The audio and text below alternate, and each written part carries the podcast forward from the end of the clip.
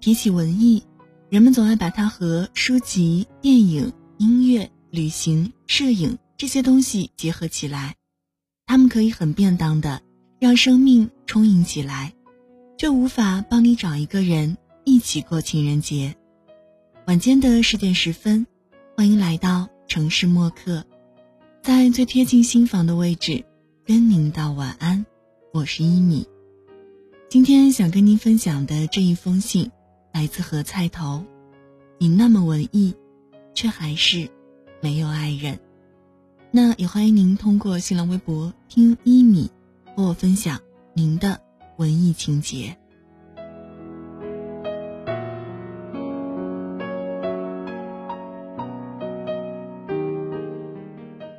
感知越是丰富，人的情感也就越是细腻复杂。感知就像是在钥匙上开的槽，槽口越多，对应的锁也就越是复杂，谁也不能轻易打开。一把新锁，哪怕落满了灰，他对世界也依然有所期待。这是命中注定那样的事情，因为既然可以领悟世界上如此之多的美，也自然对什么是生活，自己应该如何存在。有着更为苛刻的标准。如果是在古代，一个人怀着这样的期待，如果又有那么一点智慧，多半会选择静默内省。尤其是当他生活在一个并非公义也绝非道德的世界上时，沉默有助于内心世界的平衡。而在今天，这种内在平衡并不存在。我们活在比较级里。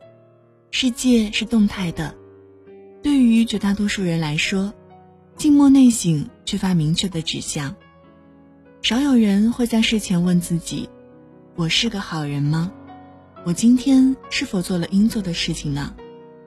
更多人会问自己：“我是否比昨天更富有了？”而谁也都知道，这是全然不可能的事情。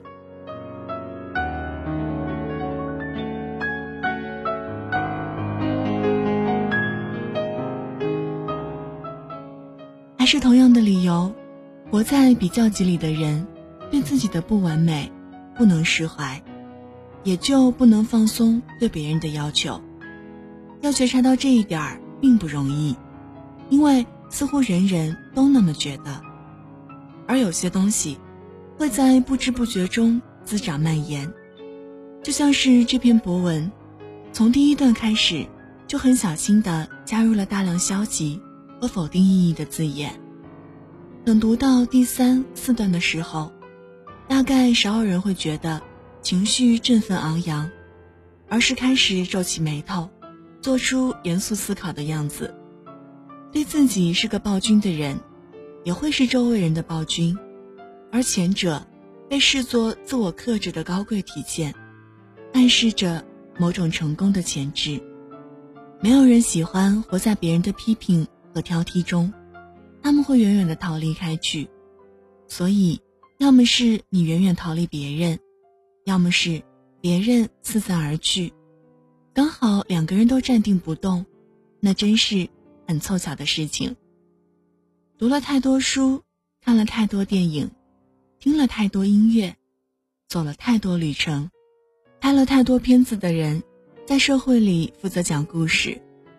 因为他们的经历使得他们是有故事的人，没有人会主动否定自己，因此在这些动人的故事里反复言说，感性是好的，复杂细腻的内心是值得推崇和赞美的，这在美学上是对的，因此而带来的误解也是巨大的。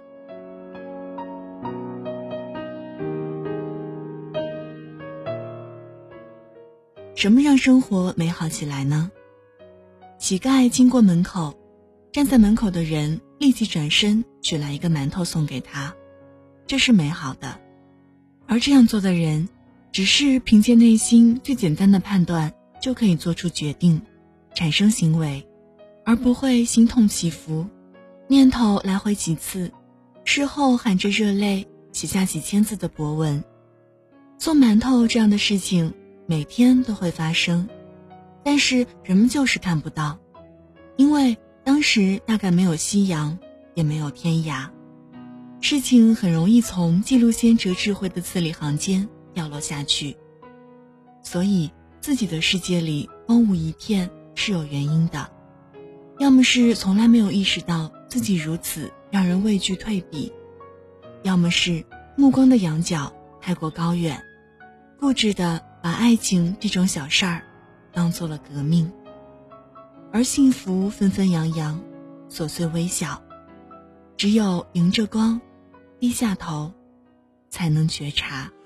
你飞到城市另一边，你飞了好远好远，飞过了灰色的地平线，飞过了白天黑夜。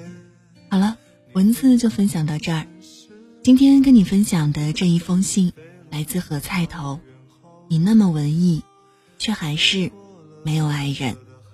那你对文艺的态度是什么样的呢？我们一起来看一看新浪微博听众的留言。听友桀骜小果子说：“之所以文艺，或许是一个人单身太久，才有大把时间去看书，去咬文嚼字，去孤芳自赏。”去黯然神伤，许多人都羡慕三毛那文艺下的爱情，可惜大多数人都活成张爱玲般晚景凄凉。我们习惯了孤独者的文艺，许多时候只是无可奈何的妥协罢了。是否还有青春的容颜？听友小小心脏如何撑起一片天说。文艺对于我而言，不过是学生时代上课时发呆时所想到的一些文字，偶尔感慨而发的一些随笔，和随手写的些许诗歌。也许只有人在闲的时候才会去文艺吧。当为了生活而奔波时，生活的压力已经不允许去文艺了。依稀记得年少时，用华丽的词藻来文艺的表达自己的爱慕。少年的爱恋，也是如此这般文艺。愿拥有一颗文艺的心，过着诗意般的生活。那也愿每个人都可以诗意的栖息着。送上今天的晚安曲，你飞到城市另一边。这里是城市默客，用一封信给爱的人道一声晚安。我是一米。节目出来的时间，可以在新浪微博搜索“听一米”，或者添加我的个人微信“一米 radio”，y i m i r a d i o。如果想查询节目歌单及文稿，也可以在微信公众平台当中检索“一米阳光”，一是依赖的一，米是米饭的米。现在就要跟你道晚安了，也希望你把这份晚安传递给你爱的人。睡前记得嘴角上扬，这样明天起来，你就是微笑着的。晚安，好梦香甜。你啊你，飞过了流转的时间，归来的时候，是否还有青春的容颜？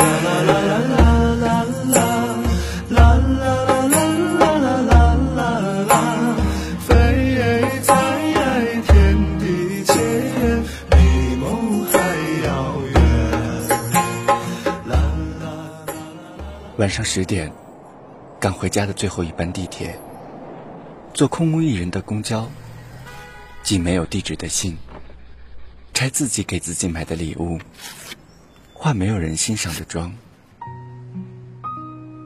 我们在白昼扮演别人，却想夜晚要一个拥抱留念。